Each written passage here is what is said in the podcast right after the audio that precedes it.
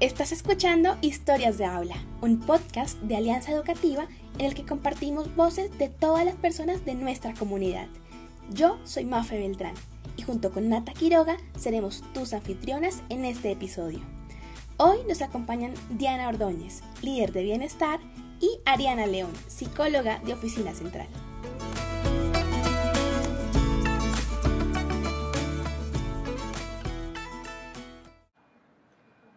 El día de hoy vamos a conocer una breve historia en dos actos, en los cuales conoceremos un escenario que seguramente muchos profes han experimentado y reflexionaremos sobre qué podemos hacer como docentes para enfrentarlos. Acción. Chicos, bueno, vamos a comenzar la clase.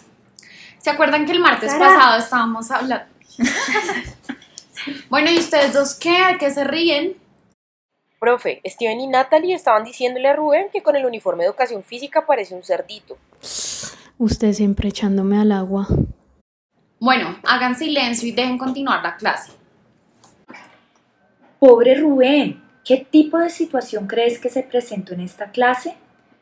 Nata, lo que acabamos de escuchar es una situación tipo 1. Estas situaciones corresponden a los conflictos manejados inadecuadamente y a aquellas situaciones esporádicas que inciden negativamente en el clima escolar y que en ningún caso generan daños al cuerpo o a la salud. En el caso de Rubén, hay agresiones verbales, pero al ser la primera vez que sucede y no generó daños al cuerpo o a la salud de los estudiantes involucrados, constituye una situación tipo 1.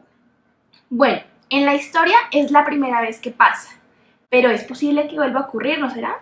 Especialmente si el docente es permisivo y no corrige a los estudiantes. Así es.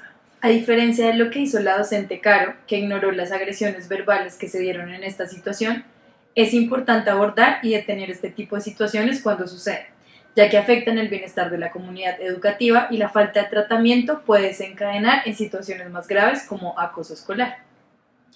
Para esto debemos, primero, identificar señales o indicios de presunta agresión. Segundo, obtener más información sobre la situación y de los involucrados.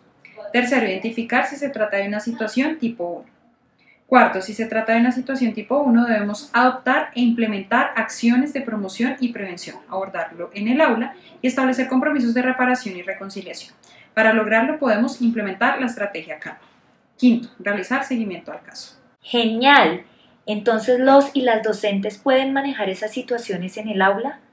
¿Pueden contarnos un poco más sobre la estrategia Calma? Claro que sí. La idea de esta estrategia es que durante un conflicto tengamos una ruta de acción que nos permita atenderlo de manera inmediata y prevenir su repetición. Algunos de estos pasos se pueden saltar dependiendo de la situación, por lo que es importante tener en cuenta cuáles son los que más se ajustan dependiendo de la agresión y el conflicto que se está presentando. Las siglas de calma significan la C, cuidar nuestra reacción. El primer paso es reconocer rápidamente nuestras emociones, mantener la calma y mostrar seguridad. Claro, antes de actuar nos puede servir recordar que estamos ahí para proteger y cuidar a los y las estudiantes, no para castigarlos ni hacerlos sentir mal. Exacto. Debemos tener asertividad al responderles. Ahora bien, también es importante el siguiente paso. Atender de manera inmediata la agresión. Para esto podemos describir la agresión y pedir que finalice. Es muy importante establecer este límite para proteger a la persona que está siendo agredida. En la historia que acabamos de escuchar, la docente Caro pudo decirles, los comentarios despectivos hacia el cuerpo de otras personas pueden generar mucho daño y no debemos hacerlo. Por favor, no los hagan más. La L es llevar a la calma. Para esto es importante validar las emociones de los y las estudiantes y guiarlos a que implementen alguna estrategia de autorregulación que hayan aprendido en navegar seguro. Diana, ¿puedes darnos un ejemplo de una estrategia de autorregulación? Sí, un ejemplo muy común es la respiración, pero también les podemos preguntar qué estrategia de las que conocen les ha servido antes para que ellos y ellas mismas la implementen. Una vez ya veamos que están más tranquilos o tranquilas, podemos continuar con la estrategia. La M es mediar un espacio de escucha. Consiste en buscar un espacio para hablar con los y las estudiantes implicadas y pedirles que implementando la escucha activa y reconocimiento de emociones, cada parte narre lo sucedido. En el caso que escuchamos, sería muy importante que los y las estudiantes que estaban haciendo comentarios ofensivos reconozcan las emociones que estos pueden generar. Un ejemplo sería preguntarles, ¿cómo crees que ese comentario puede hacer sentir a Rubén?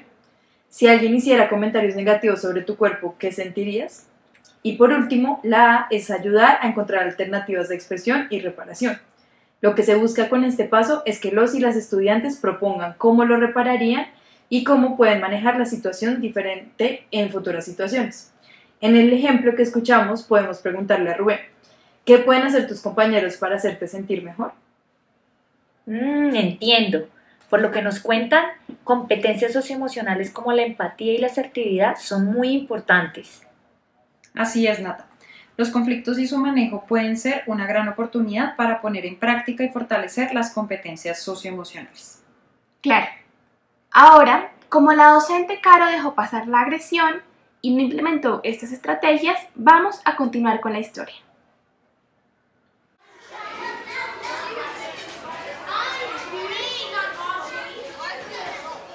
Buenas tardes, chicos. Bueno, felicitaciones. Hoy veo que el salón está mucho más organizado que la clase pasada. Vamos a empezar la clase definiendo qué es. chicos, silencio. Bueno, como les estaba mencionando, tenemos que... definir- Borre eso ya. ¿Cómo así? ¿Qué pasó? Profe, Steven subió una foto de Rubén a redes en la que se la veía la raya y puso ¿Quién quiere ahorrar en este cerdito? Y ya la empezaron a compartir en todos lados. ¿Qué hacen todos mirando el celular en la clase? Guarden el celular y continuamos ya. Como nos imaginamos, la situación escaló y ahora hubo otra agresión. Sí, pero entonces, ¿qué tipo de situación es esta? ¿Hay alguna diferencia con la primera parte de la historia? Genial que hagas estas dos preguntas, Nata. Para responderlas es importante saber que las situaciones tipo 2 corresponden a situaciones de agresión escolar, acoso escolar o bullying y ciberacoso o ciberbullying, que no revistan las características de la comisión de un delito y que se presenten de manera repetida o sistemática y o que causen daños al cuerpo o a la salud sin generar incapacidad alguna para cualquiera de los involucrados. Entonces, es una situación tipo 2 por el ciberacoso, ¿sí? Sí, Mafe, aunque no solo por eso. Como dices, hubo ciberacoso, puesto que subieron contenido que agreda a una persona y que otras personas pueden ver y guardar. Pero también lo que sucedió en esta clase se considera una situación tipo 2 porque se están presentando agresiones hacia el mismo estudiante de manera repetida, lo que se considera acoso escolar. Pero en este caso la docente se intervino, les dijo que guardaran sus celulares. Sí, en este caso la docente se centró en llamar la atención en el uso indebido del celular dentro de las clases, que se considera una falta. Sin embargo, no se refirió a la agresión. Como primer respondiente, la docente debió actuar frente a la situación de agresión con el fin de atender a la persona que está siendo vulnerada y evitar que sigan ocurriendo situaciones similares o se escale aún más. ¿Y cómo se puede hacer eso? ¿Se puede usar de nuevo la estrategia calma? Sí, Mafe, como primera respuesta ante la situación tipo 2, era importante que la docente Caro detuviera la situación y hiciera un ejercicio de reflexión con todo el grupo en el que por medio de preguntas se fomente la empatía y el análisis de consecuencias de lo que puede suceder cuando hacemos estos comentarios y subimos este tipo de fotos a redes sociales. También era importante que les pidieran que borraran la foto. Exacto. Sin embargo, además del manejo que le debe dar la docente en el aula, como ya es una situación tipo 2, se debe remitir al equipo de bienestar para continuar con la ruta de atención. Entonces, los pasos a seguir son 1. Identificar señales o indicios de presunta agresión. 2. Detener y atender la situación por medio de estrategias pertinentes. 3. Obtener más información sobre la situación y los involucrados. 4. Identificar si se trata de una situación tipo 2. Quinto, si se trata de una situación tipo 2, se debe remitir al equipo de bienestar, quienes continuarán la ruta de atención. Sexto, realizar seguimiento del caso y realizar promoción y prevención de la mano con las indicaciones que dé el equipo de bienestar.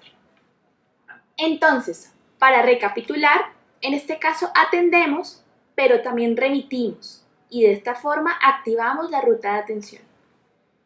¿Y en las situaciones tipo 3 es lo mismo?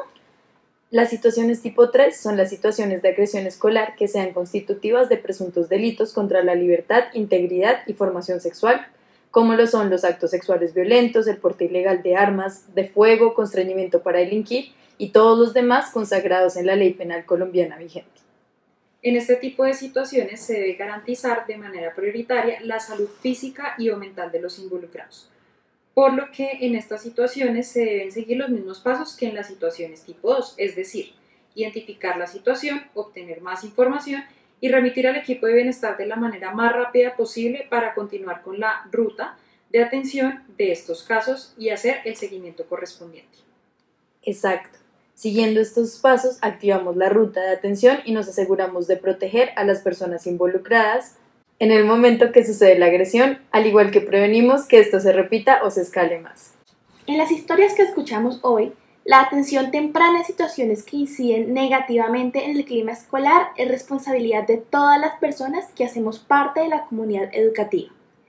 Y, si las atendemos de manera oportuna y asertiva, podremos aprovecharlas para fortalecer las competencias socioemocionales en los y las estudiantes. Y así evitaremos que escalen más adelante. Sí, Mafe, estas historias nos recuerdan el rol tan importante que tenemos como primeros respondientes en la atención de situaciones de convivencia escolar. Los y las docentes somos un modelo para los estudiantes. Por ello, queremos invitarlos a fomentar un clima positivo en sus aulas. Escuchaste Historias de Aula, un podcast de Alianza Educativa. La educación nos seguirá convocando en próximas ocasiones Síguenos en redes sociales y acompáñanos en más episodios para continuar aprendiendo.